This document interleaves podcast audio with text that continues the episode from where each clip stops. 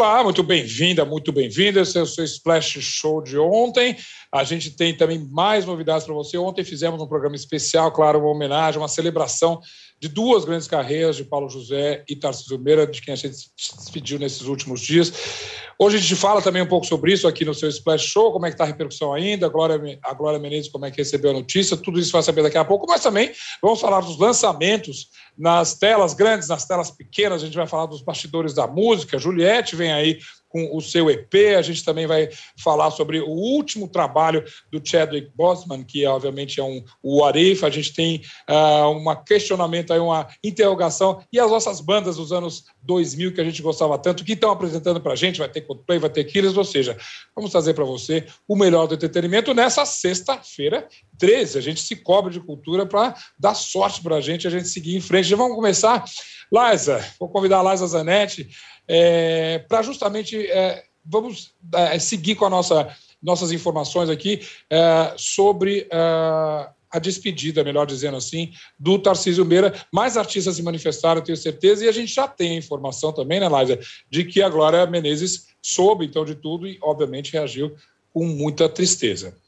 É, Zeca, a gente começando com uma notícia triste, né? Mas a gente sabe que a Glória Menezes ela continua internada no Albert Einstein, ela está num quarto. É, lembrando que o estado dela é leve, é, ela está prestes a receber alta, já está em condições estáveis, uhum. já recebeu a notícia da morte do Tarcísio, é, bastante abalada, mas ela continua no hospital.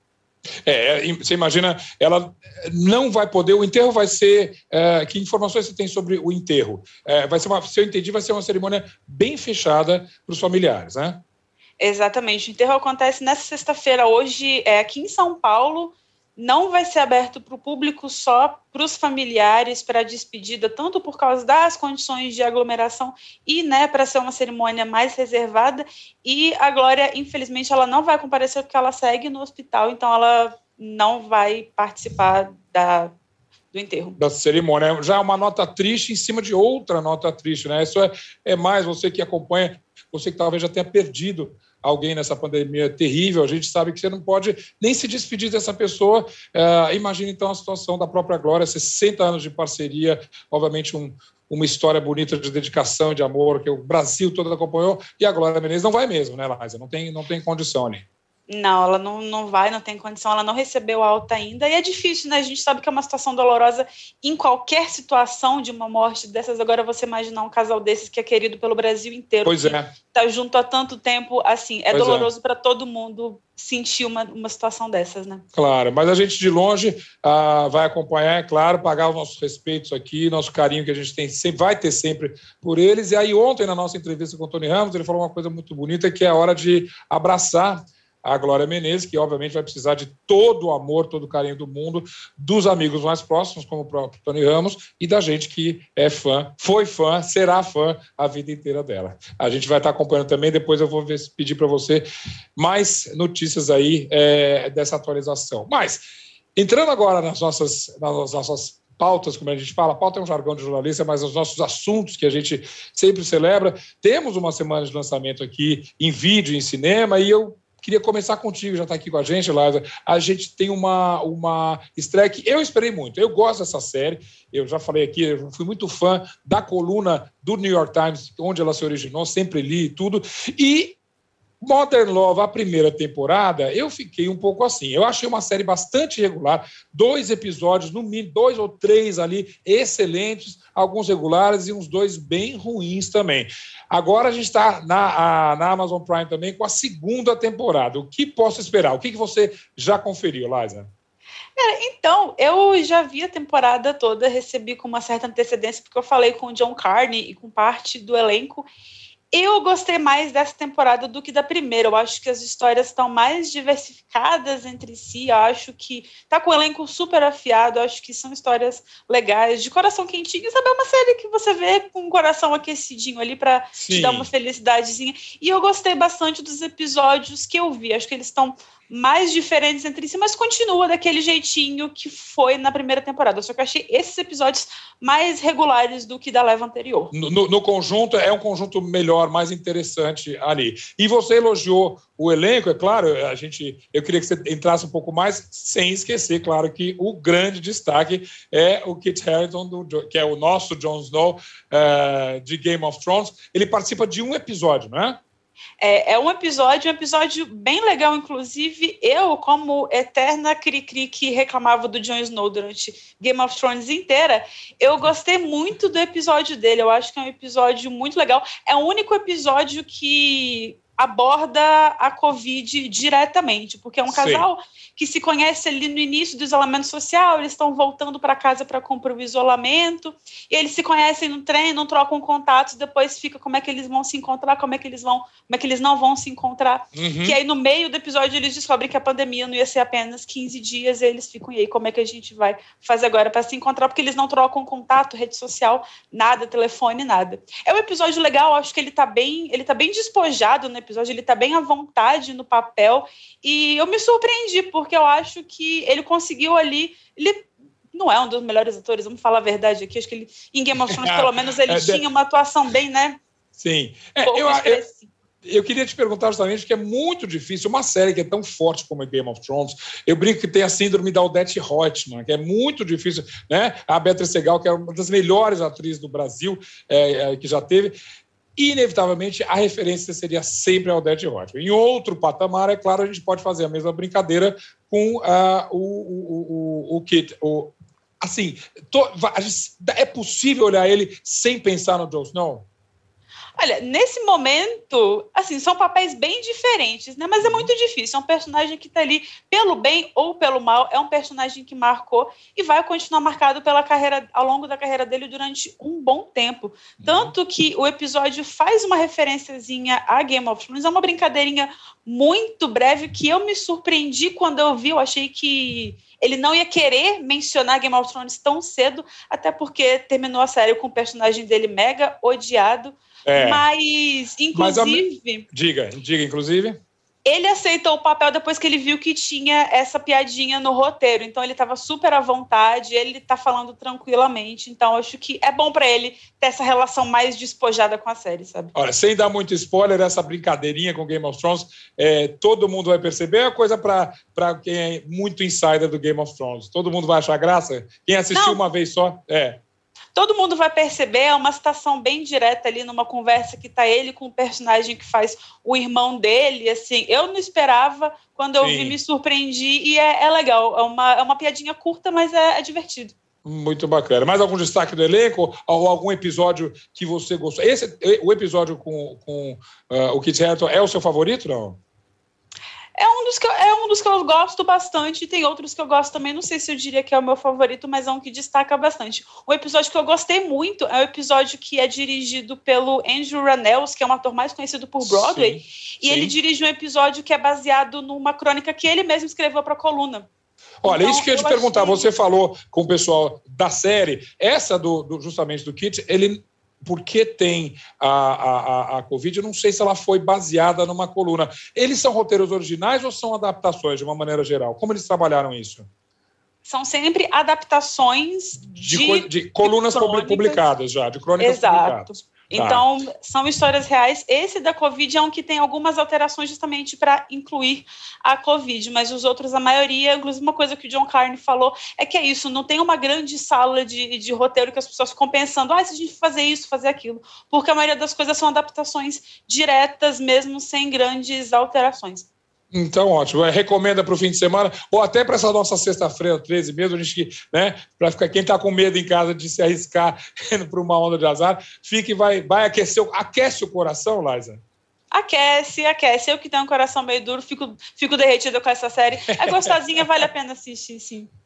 Tá ótimo. Então, super obrigado. Obrigado por atualizar a gente uh, na despedida aí do Tarcísio Meire. Se tiver informações ainda hoje, talvez a gente volta contigo. Então, super obrigado. E a gente falou dos lançamentos, do lançamento, esse lançamento importante na telinha. Vamos para a tela grande, porque você que foi muito fã de Homem nas Trevas, a gente tem o retorno dele aqui agora e eu só posso chamar Roberto Sadovski aqui para comentar sobre esse lançamento. Sadovski, bem-vindo mais uma vez. Boa tarde, Zeca, tudo bom? Tudo ótimo, boa tarde. E é isso mesmo. Eu falei, olha, tem muita gente é, e uma expectativa, uma certa expectativa para esse segundo, para essa segunda, é, segundo episódio, segundo filme. É, você certamente já assistiu e eu quero começar com a tua opinião. É, eu acho curioso como, como tudo hoje é, vira uma série, né? Então não existia nada no filme Homem das Trevas que que indicasse que pudesse ter uma continuação e que pudesse ser um, um personagem é, recorrente e tá aí o Steven Lang de novo, que era um vilão, né, um, um cara mega perigoso no primeiro filme, é, com o, o Fed Álvares, né, que é o, o cara que criou o, o, personagem, dirigiu o primeiro sim, filme, sim. Uhum. tentando virar essa, essa mesa aí para fazer com que ele seja um anti-herói, pelo menos. E eu digo que eles conseguiram, viu, Zeca? Porque o lance todo do Steven Lang, não sei, só para refrescar a memória de quem não viu. Por favor, filme, eu inclusive. É.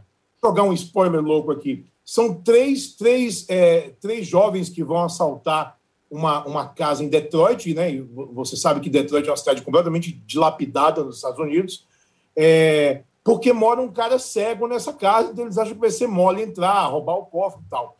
Esse cara é o Steven Lang, é um ex-Navy SEAL, né? Sempre é um ex alguma coisa, e na verdade ele mantém, olha que louco, ele mantém uma mulher presa no porão dele, uma jovem, é, que ele engravidou via inseminação para poder ter o filho dela, porque a filha dele foi morta, atropelada tal, é, por pessoas relacionadas a essa, essa, essa jovem, e ele quer substituir. Então, assim, é uma pessoa que ó, o Tico e o Teco não estão lá é, concatenando como deveriam, né? É. Como que você faz com que esse cara seja um herói agora? Então, o lance do, do Homem nas Trevas 2 é trazer antagonistas piores do que ele, muito piores do que ele. Então, o filme envolve tráfico de órgãos infantis, é, envolve um pessoal que, que, que, que faz metanfetamina, é, é, uma coisa assim é, degradante. Então, não Ou é. Ou seja, nenhuma... vai mais.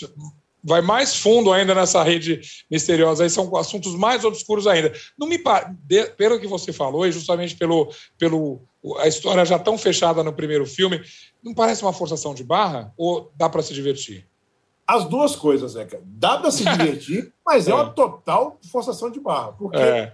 É, a gente sabe que em Hollywood a gente segue o dinheiro, né? Quando um filme vai muito bem de bilheteria, e, e O Homem nas Trevas é um filme que custou pouquíssimo e faturou bem, é, é óbvio que os executivos vão falar: bom, temos aí uma, uma, uma mina de ouro, né? Vamos, vamos atrás dela para poder, poder tirar um, um pouquinho mais do, do leite da pedra. E eles conseguem. Então, o filme ele é brutal, é extremamente violento, tem uhum. cenas de, de, de, violência física absurdas, é, que é meio que o, o mote de, desses filmes. Uma premissa mais absurda ainda, mas se a gente abraça a coisa e fala, beleza, vamos lá, a gente se diverte. É aquela coisa, a gente se diverte vendo a desgraça alheia.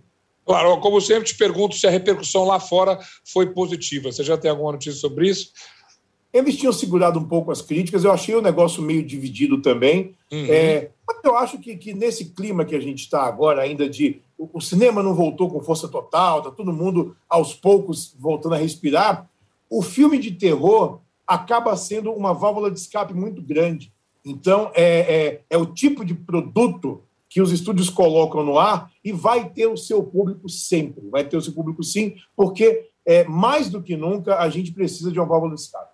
Bom, e por falar em uma válvula de escape, a gente pode procurar também numa série muito interessante, não é exatamente pelo terror, mas justamente pela fantasia, vamos dizer assim, numa série que da Disney Plus agora que seria mais uma série, bem feita e tudo, mas a gente tem uma carga emocional um pouquinho mais extra, assim, vamos dizer, nela, porque é o trabalho de despedida do Chadwick Boseman. Importante falar que é um trabalho de voz, né? mas ele está lá como um personagem. Vamos começar do zero, independente da participação do Chadwick uh, Boseman. A gente vai gostar de What If? eu achei o What If super divertida, porque é, uma coisa que você falou é muito certo, Zeca. A, Existe uma conexão emocional, depois de 10 anos de filme da Marvel, agora retomados com as séries do Disney Plus. Então, a Marvel já entende que o seu público está lá.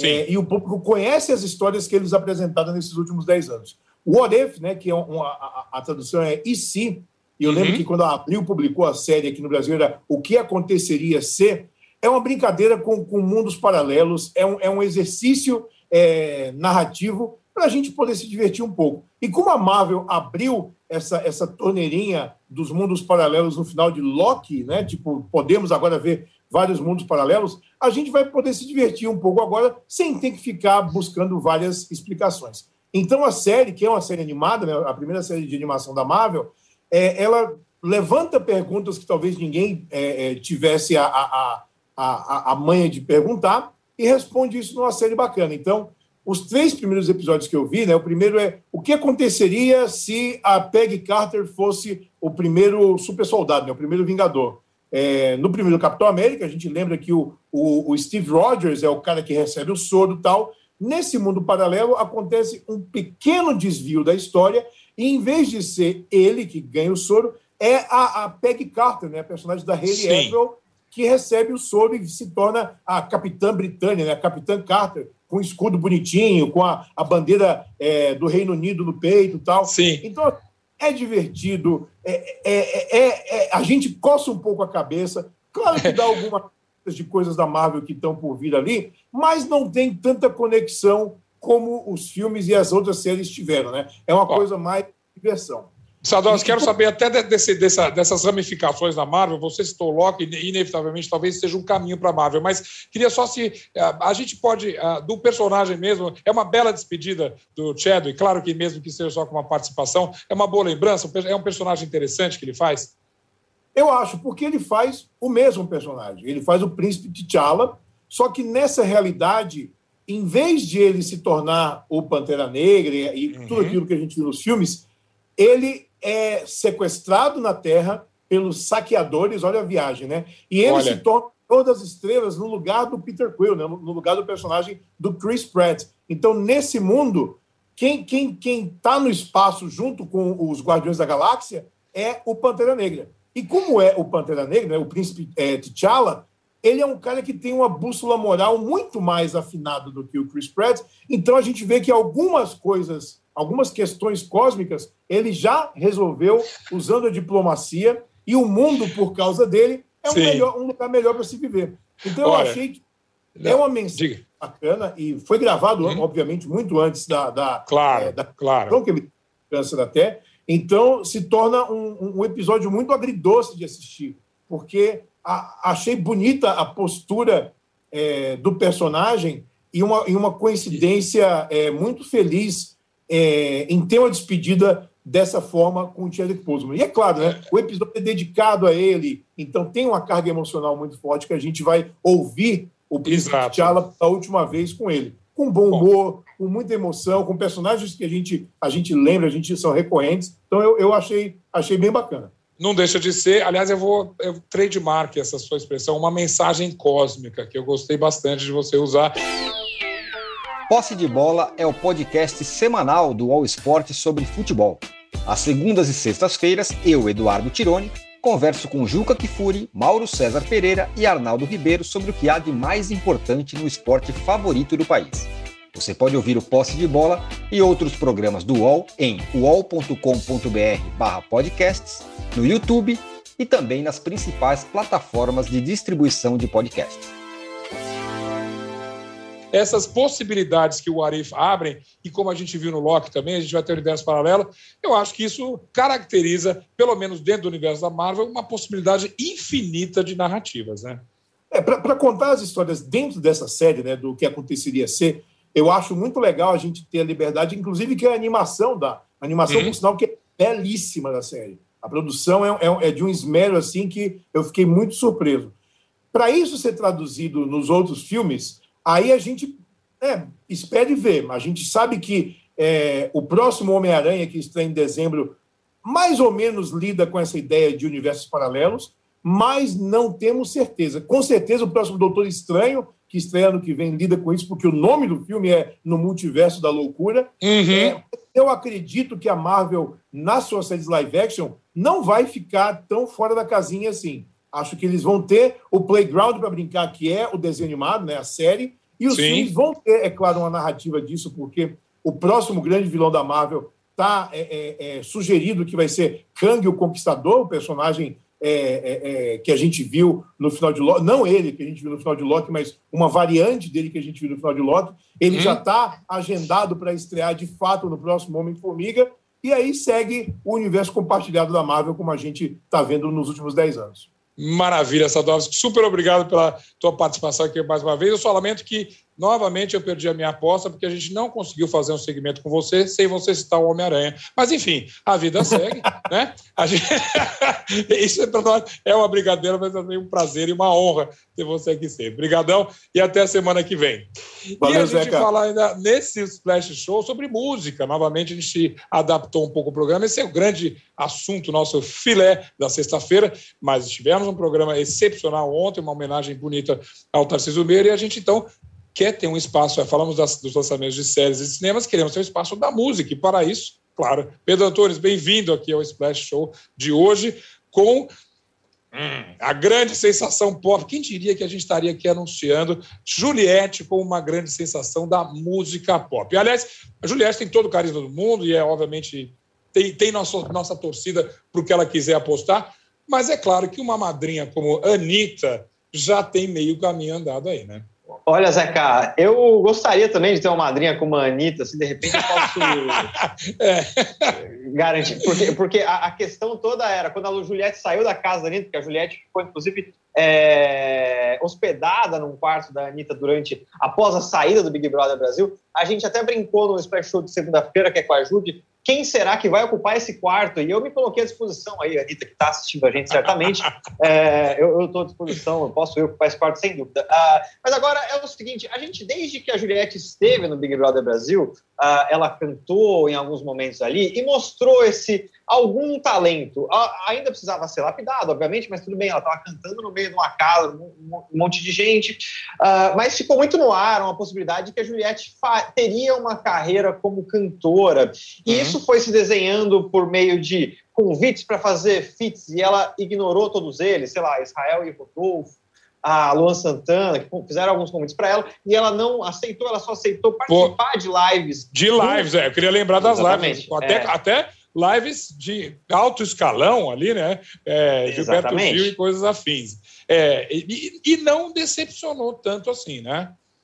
Não, ela foi bem. Eu acho que assim, é, tudo que a Juliette faz é muito passional na internet, né? As pessoas que amam amam demais, as pessoas que odeiam uhum. odeiam demais. Ela não consegue, é, é, é ela é essa força, assim, é, quase como na política em que é o ame ou odeie. É, a Juliette está nesse, nesse lugar, assim, de, de não ter muito meio termo. A, a, as atuações delas nas lives foi razoavelmente elogiada, uh, mas ali você entendia que faltava um preparo profissional mesmo para colocar a voz nas músicas, etc. Tudo bem que, assim, cantar do lado do Gilberto Gil, uh, eu não sei quem não tremeria, né, Zé? Nossa mas, Senhora! É. É, é, mas daí a gente chega ao anúncio dessa semana, que é deste EP. EP, para quem está chegando aqui e não tem esse palavreado, é esse. Uh, álbum que não é tão comprido como um long play, que é o álbum, também não é só um single. São algumas músicas, é um, é um EP. Quatro, quatro ou cinco quatro. músicas, geralmente, assim, né? É. Exatamente. É. Nesse caso, são seis. E, a gente, e ela revelou ali a possível tracklist. Vocês estão vendo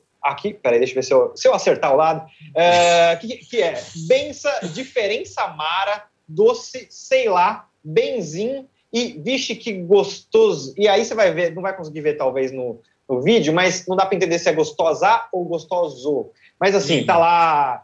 Talvez seja, inclusive, é, é, tenha sido de propósito essa, essa, esse essa aí, confusão aí. E que informações a gente pode tirar dessa playlist? Eu estou na linha fina. Será que eu leio Anitta aí, não? Você vai ler Manita, até porque, segundo inclusive a gente, a gente descobriu no site da União Brasileira dos Compositores, a faixa doce que está ali, é a terceira do álbum, ela está registrada com o nome da Anitta, né? É Larissa Macedo de Machado, uh, mas os compositores também de Bang, Show das Poderosas, e pode chegar, ou seja, hits da Anitta. É, o que não sei, significa é... certamente que é uma participação de vocal, um feat, falando é. em português moderno. Exatamente. A gente ainda não tem os nomes de possíveis feats, se, se é que eles existirão. A gente, como só tem, a gente só tem esse nome de música, certo? E daí, assim, na União Brasileira dos Compositores, a gente já descobriu que a Anitta compôs uma dessas Sim. músicas. E se você for ver, a Juliette não está como compositora, então, assim, ela vai funcionar como uma intérprete. Uh, mas já tem clipe pronto, que também é do Giovanni Bianco, que é o mesmo diretor de Bang, aquele clipe que colocou a Anitta num nível acima, colocou ela num patamar mundial, de Girl From Rio. Uh, e, esse, e, esse, EP sai uh, nessa, naquela parceria por uma gravadora, mas também pelo selo da Anitta, né? Uh, ou seja, a Anitta está ali, ó, é, na, na, sua conquista global. O que me lembra, inclusive, ligeiramente, uma outra referência da própria Anitta, que é a Madonna, que lá para os anos 90 fez o seu selo Maverick, né? E também tentou lançar artistas, era outro cenário musical. Mas, de fato, ela também escrevia, compunha e ela fazia o feat antes do feat existir, que ela era parte ESP, né? Participação especial. Ali, acho que o selo nem existe mais, mas é, é, é, é bem positivo. Se você tem uma pessoa que a gente adora, uma referência musical, abrindo espaço para carreiras novas ali. E é bacana. Para quando que a gente pode esperar isso? Está previsto para o este semestre, ou seja, sai oh, ainda em 2021. Estamos em agosto. Né? Mas assim, mas assim é, é, se a gente já tem um clipe sendo feito, eu, eu comecei a achar que talvez pudesse ter saído, que pudesse sair na sexta-feira, porque ela anunciou é. na colocou ali uma fotinho na quarta, daí eu falei, putz, de repente esse álbum vai sair de surpresa, a gente não vai ficar sabendo, mas vai descobrir a meia-noite. Eu acordei às duas da manhã para ver se tinha o álbum do Kanye West, que não tinha, é. e também é. não tinha da Juliette. Olha, perdi uh... outra aposta. Achei que ia passar outro segmento, assim como o Sadose, sem ouvir Pedro Antônio falar de Kanye West, mas tudo bem, a vida continua da mesma maneira. E por falar em vida que continua, ou se esses lançamentos não vieram, a gente tem lançamentos aí, um sim que a minha geração espera, a sua um pouco mais, talvez, porque falando de bandas do começo dos anos 2000 ali, não tinha para ninguém, era The Killers, que a gente cultuava bastante. O Coldplay, recentemente, que também faz um pouco parte dessa geração, veio lançando músicas novas recentemente. A gente ainda está loucão para ouvir uma música ou uma, um álbum do Killers, por exemplo, Pedro? Olha, Zeca, a gente estava até falando fora do ar aqui sobre o como a gente gosta do Killers, apesar de às vezes o Killers não tratar a gente com o carinho que a gente merecia. Eu falo isso é. justamente porque o, o, primeiro álbum do Killers, Hot Fuzz, lá de 2004, foi um acontecimento, né? Colocou a banda num patamar assim gigantesco, logo de cara começou a tocar em estádios, etc. e tal. E eu acho que esse ser do Killers, após o lançamento desse primeiro álbum, eles começaram a ficar cada vez mais grandiosos e mais grandiosos e mais grandiosos. Eu acho que o Killers foi esquecendo o que era ser o Killers, ok? Hum, Para daí, hum. nesse álbum, enfim, é um sétimo disco, é um disco bem de quarentena, ou seja, super intimista. Eu acho que eles resolvem esquecer o, aquele Killers errado, aquele Killers cada vez mais grandioso, e foram para um Killers muito intimista. Eu estava vendo uma entrevista do Brandon Flowers que ele fala sobre, nesse disco, sobre a cidade natal dele, que se chama Nephi, Nephi, que é no Utah, ou seja, uh, ali no Utah é meio que na, na costa, não é na costa oeste, mas é do lado oeste dos Estados Unidos. É. É. Né? Mas ainda no meião ali. E assim, é uma cidade de 12 mil metros quadrados, 6 mil pessoas. E é um disco que fala sobre vazio, com poucos instrumentos. É, é, o oposto de tudo aquilo que a gente ouvia do Killers, cada vez mais explosões e, e, e, e, coisas gigantescas. O Killers agora fala sobre pequenezas da vida, sobre querer sair de uma cidade que não tem ninguém, ou sobre tédio, sabe? É como muito você, interessante. Como você disse, justamente um álbum que tem uma, uma grande pinta de quarentena. E a gente, só vou ouvir até, porque hoje realmente não tive tempo de ouvir, mas, claro, para mim ainda é importante. Eu paro para ouvir o lançamento do Killers e vai ser a lição de casa de hoje. Para a gente encerrar rapidinho, essa sim não chega nada intimista, Porém, aliás, ao contrário, chega arrebentando, liso, vem com uma faixa nova com ninguém menos que Cardi B, é para arrebentar, né? É para arrebentar. A Liso tem um vozeirão, né? A Liso é essa grande, esse grande fenômeno que, enfim, surgiu na música, apesar de já ter tido dois discos, ela surgiu em 2019 com Cause I Love You, e agora ela passou esses dois anos um pouco distante da música, chegou a vir para o Brasil, pré-pandemia, mas Sim. sem álbuns e músicas novas, lançou Rumors, que o UOL, inclusive, entrevistou, né, Zeca? Sim, sim. É, e a, a, música é a, a boa e velha Liso, velha nada, porque ela é jovem, super jovem, mas é a Liso de sempre, assim, é, provocando. É desbocada, é provocante. Brincando, inclusive, com a própria questão dela, do corpo dela. Acho que a Lita tem um pouco disso, pelo que eu ouvi, né? É super isso. Ela, ela, ela é provocante, ela, ela brinca com isso e ela faz. O que ela, inclusive, contou pro UOL era justamente isso. Já que as pessoas estão ali jogando hate para mim, eu vou lucrar em cima desses hates. Então, eu vou fazer uma música a respeito dessas coisas que eles ficam falando de mim na internet. Ou seja, Liso muito mais esperto e está anos à frente do, do hate, né? Ótimo, maravilhoso, boa lição para a gente e para o pop em geral. Obrigado, Pedro Antunes. Semana que vem, mais lançamento, a gente comenta aqui. E eu só quero encerrar com o meu cantinho, cantinho do Zeca aqui, com um artista que é bem abaixo do radar aqui, mas que está voltando com um álbum novo para já. Ele se chama, tem um nome bizarro, chama-se Relado Negro. É um artista americano que tem o nome de um sorvete negro, justamente, e é como é que a gente fala? Sim, é um pouco. Ele é americano, porém, obviamente, uma origem mais latina.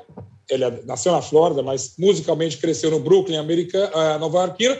E é uma mistura assim de um pouco de, de um, um, pé no latino e um pé no rhythm and blues. E essa mistura é muito legal. Já tem dois álbuns agora e ele surgiu duas semanas atrás com uma versão de Sound and Vision do David Bowie. Exatamente. Uma ousadia bacana, uma música que se não fosse pelo... Primeiro eu vi o título e falei, acho que é uma cover. E no primeiro minuto você demora até para reconhecer, mas é um trabalho de gênio total do Elhado Negro e acabou de sair essa semana uma outra faixa nova, ou seja, duas aí, a gente junta, deve o álbum daqui a pouquinho, chamado Gemini and Leo. Gêmeos e Leão, na verdade uma confluência até muito positiva que seja também para a carreira do Elhado Negro Negro, que é a minha recomendação de hoje no Cantinho do Zeca. E eu agradeço super a sua companhia aqui, nesse nosso passeio pelas artes, pela cultura pop, pelo cinema, pelas séries e pela música também. E sempre celebrando os artistas que a gente quer, como a gente fez hoje também, mais uma vez, com o Tarcísio Meira. Quer mandar sua opinião, quer mandar seu comentário, o seu carinho? A gente está aqui aberto no arroba splash underline UOL e a gente volta a se falar na semana que vem. Bom fim de semana, até lá!